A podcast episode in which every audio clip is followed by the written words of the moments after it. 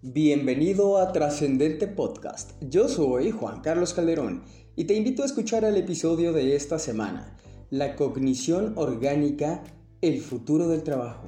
Si te gusta este contenido, ayúdanos a compartirlo con tus amigos o compañeros de trabajo para conectar con más personas. Puedes seguirnos en Facebook como SEO de México o en Instagram como SEO-México o puedes mandarme un correo a juancarlos.ceodemexico.com. Comenzamos.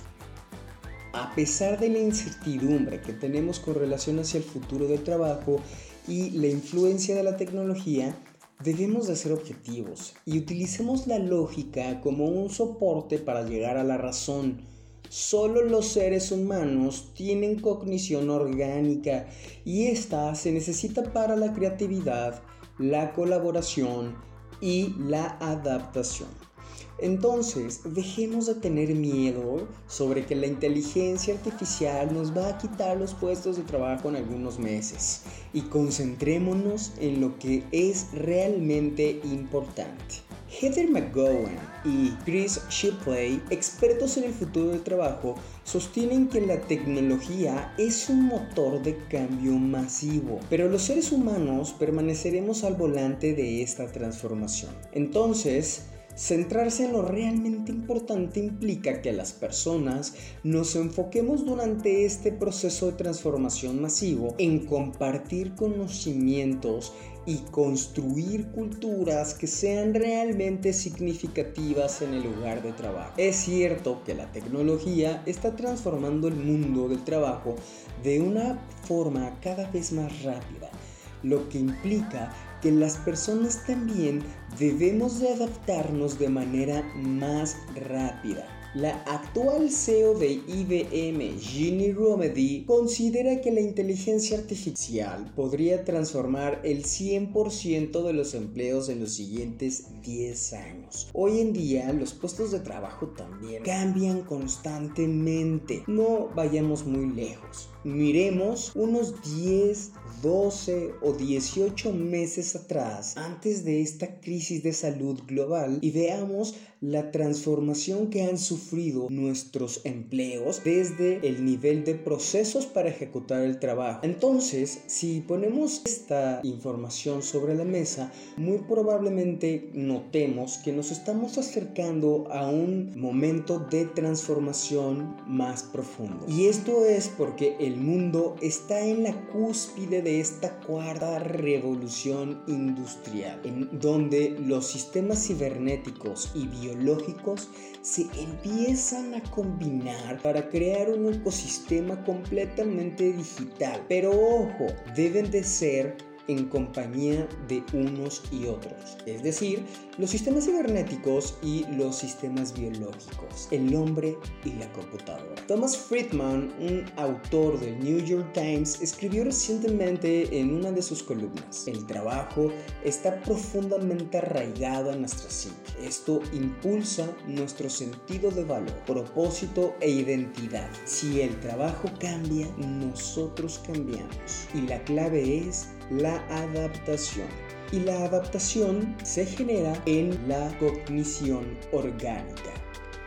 El aumento de la tecnología y la automatización significa que entonces debemos de perfeccionar y actualizar nuestras habilidades para el futuro. Entonces, perfeccionar nuestras habilidades significa profundizar en el dominio profesional, es decir, prepararnos para. Piense en términos de habilidades. Por ejemplo, los jóvenes que hoy se están graduando durante este ciclo escolar pueden esperar trabajar hasta en 17 empleos diferentes durante la vida. Es como cuando nos preguntan cuando somos niños qué es lo que queremos ser cuando seamos grandes. El enfoque correcto sería preguntarle al niño qué es lo que te gusta hacer. Los niños, por consecuencia, necesitan aprender y adaptarse a desarrollar su capacidad de recuperación y cultivar la voluntad.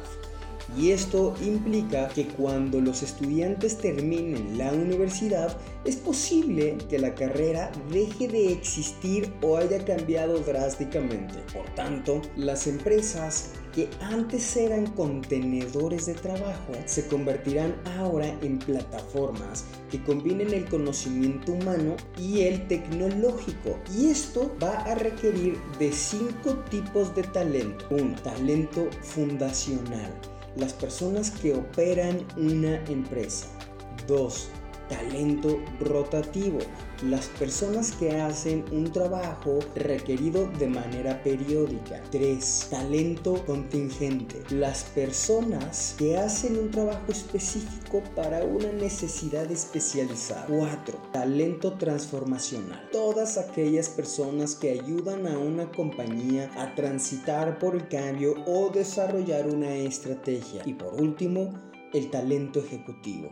Todas aquellas personas que dentro de la organización tienden a organizar otros talentos para una empresa o para un evento en específico. Entonces, las empresas también deben de transformar su enfoque de la extracción de talento a la creación de valor a través del aprendizaje. Como dice Peter Shanks en su libro La quinta disciplina, el capital intelectual es el capital del futuro. Y yo me atrevería a decir que el capital intelectual será la quinta revolución industrial. En el pasado, los trabajos requerían de fuerza, ahora necesitan de ideas, pero en el futuro van a requerir más corazón que fuerza o ideas. El nuevo entorno laboral requiere habilidades suaves como trabajar bien con los demás, una idea fundamental dentro de nuestro Disney Program en donde en el módulo 2, en el enfoque hacia las personas, trabajamos de manera muy profunda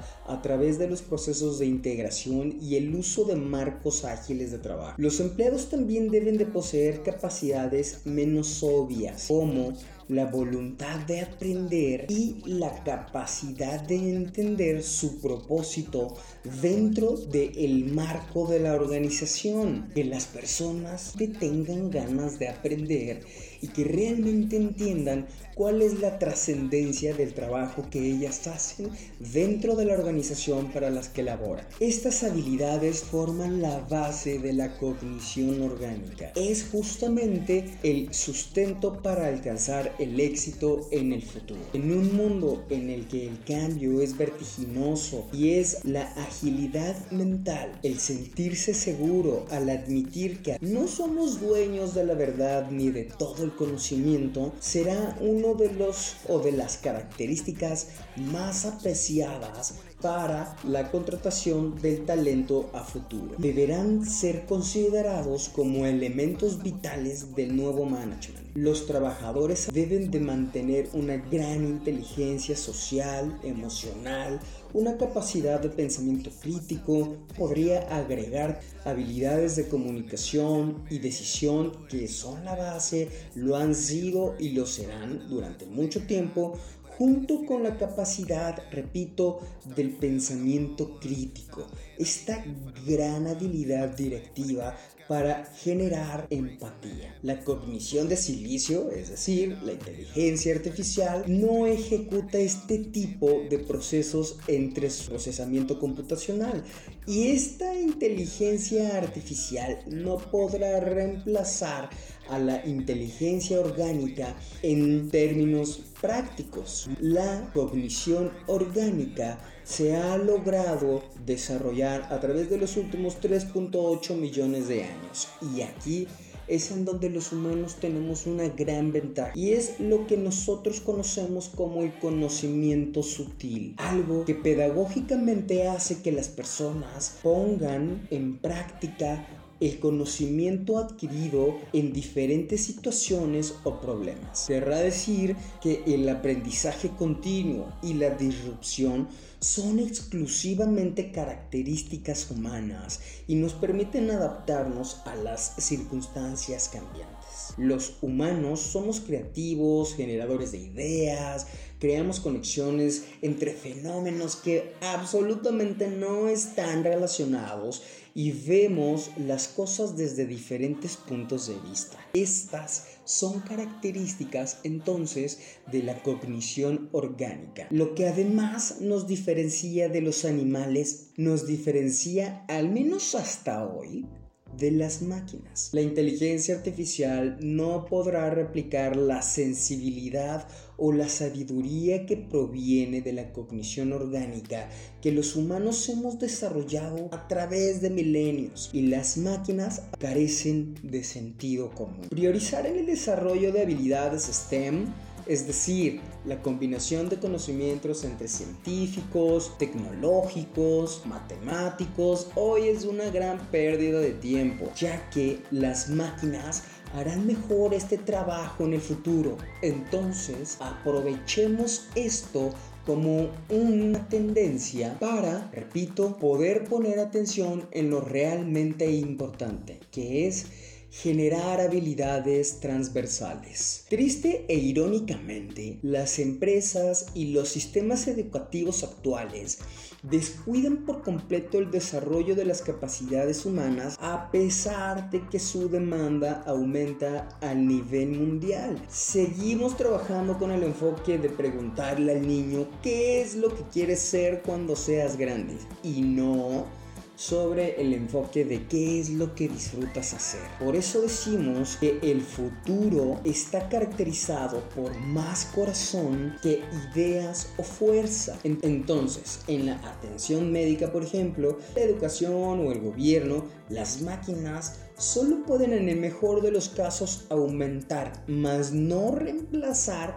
las capacidades humanas como por ejemplo la empatía. Los días en el que el accionista es el rey están casi acabados. La dependencia obsesiva de las ganancias trimestrales es una mala estrategia a largo plazo para cualquier empresa. En el fondo, el liderazgo es una relación entre los que aspiran a liderar y aquellos que desean ser seguidores, pero la diferencia es la calidad en la que los líderes logran construir la relación. Esto significa entonces que el liderazgo en su contenido no ha cambiado mucho en las últimas décadas. Sin embargo, es fundamental comprender que para el futuro el liderazgo deberá de transformarse sustancialmente hacia la capacidad que tengamos los líderes para acompañar a nuestro equipo de trabajo a adaptarse de manera más natural a través del desarrollo de las capacidades individuales. Hay dos experimentos que hablan justamente de este tipo de fenómenos. Uno es el monstruo come galletas.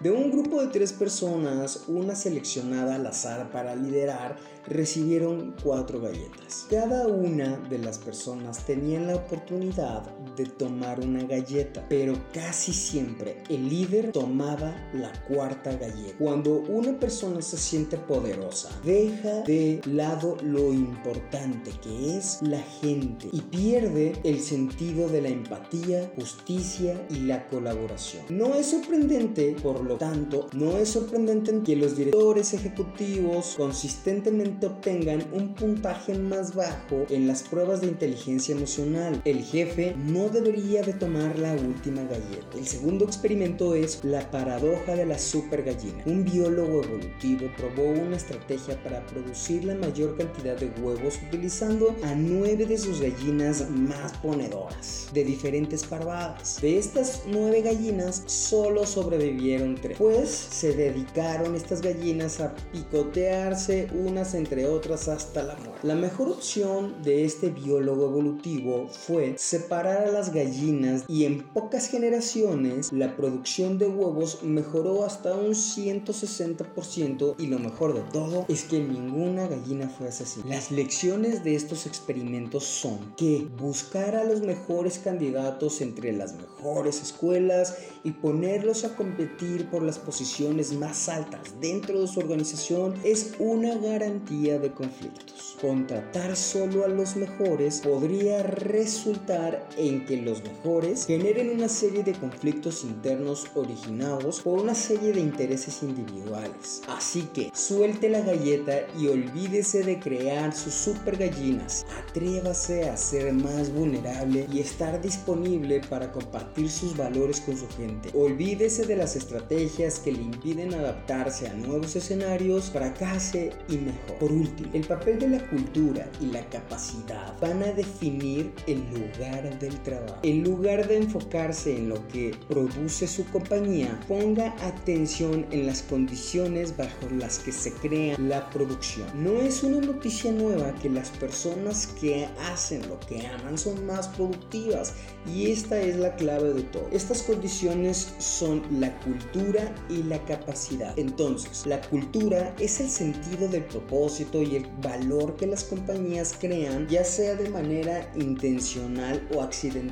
Los lugares de trabajo con culturas intencionales ofrecen beneficios que reflejan los valores de la compañía, como por ejemplo una organización que no abastece sus máquinas expendedoras de comida chatarra. Refleja un deseo de un ambiente de trabajo saludable. sus empleados no comerán comida chatarra. Sin embargo, la cultura accidental ocurre cuando esta evoluciona sin intención. Por eso se dice que la cultura debe de ser diseñada, vivida y mejorada. La cultura accidental, además, por lo regular, siempre resulta ser tóxico. Toda gran cultura debe de contener un sentido de propósito que la compañía y sus líderes deben de modelar diariamente. Identifique y elimine cualquier cosa que represente un elemento de anticultura. La capacidad es la habilidad de una compañía para reaccionar a la oportunidad. Los cambios de contexto ayudan a las empresas a reconocer sus prejuicios. Al fomentar un ambiente de trabajo que refuerce la capacidad, las empresas pueden aprovechar y aprender de las oportunidades que se presentan y evitar estos sesgos. La tecnología solía ser algo que se aprendía para usarla en el trabajo y hoy la tendencia es que la tecnología y la gente aprenden unos de otros.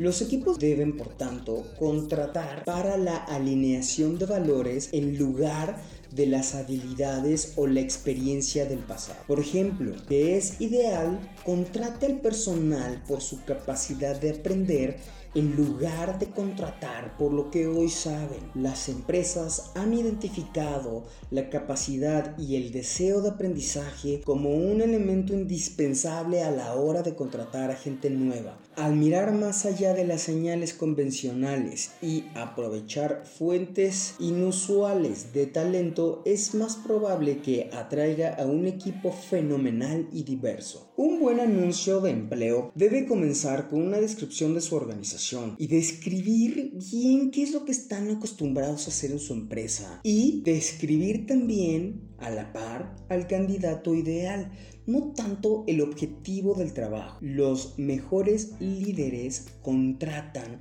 por misión y mentalidad y se sienten cómodos además trabajando con gente y con personas que piensan radicalmente diferente. Nunca desestiman los puntos de vista alternativos y entienden que estas diferencias aportan una gran diversidad cognitiva a la organización. Un marco de trabajo ágil puede ayudar a la organización a crear equipos adaptables y que estos estén construidos por un propósito en particular, ya sea que tengan que atender un proyecto corto o para encontrar la solución a algún conflicto urgente. Hoy en día las empresas entonces necesitamos enfocarnos en un horizonte que además es nebuloso, mientras que nuestros líderes suben al siguiente nivel para cumplir con nuevas expectativas. Entonces, ¿cómo pueden los líderes fomentar la agilidad cuando el futuro es tan incierto? Ponga atención, suelte y muévase rápidamente y haga del futuro por diseño lo que usted quiere que sea. Si te ha gustado el contenido de este podcast, compártelo con tus amigos o compañeros de trabajo para poder conectar con más personas. Si tienes algún comentario acerca de este contenido, puedes escribirme a juancarlos.ceodemexico.com. Gracias y hasta la próxima.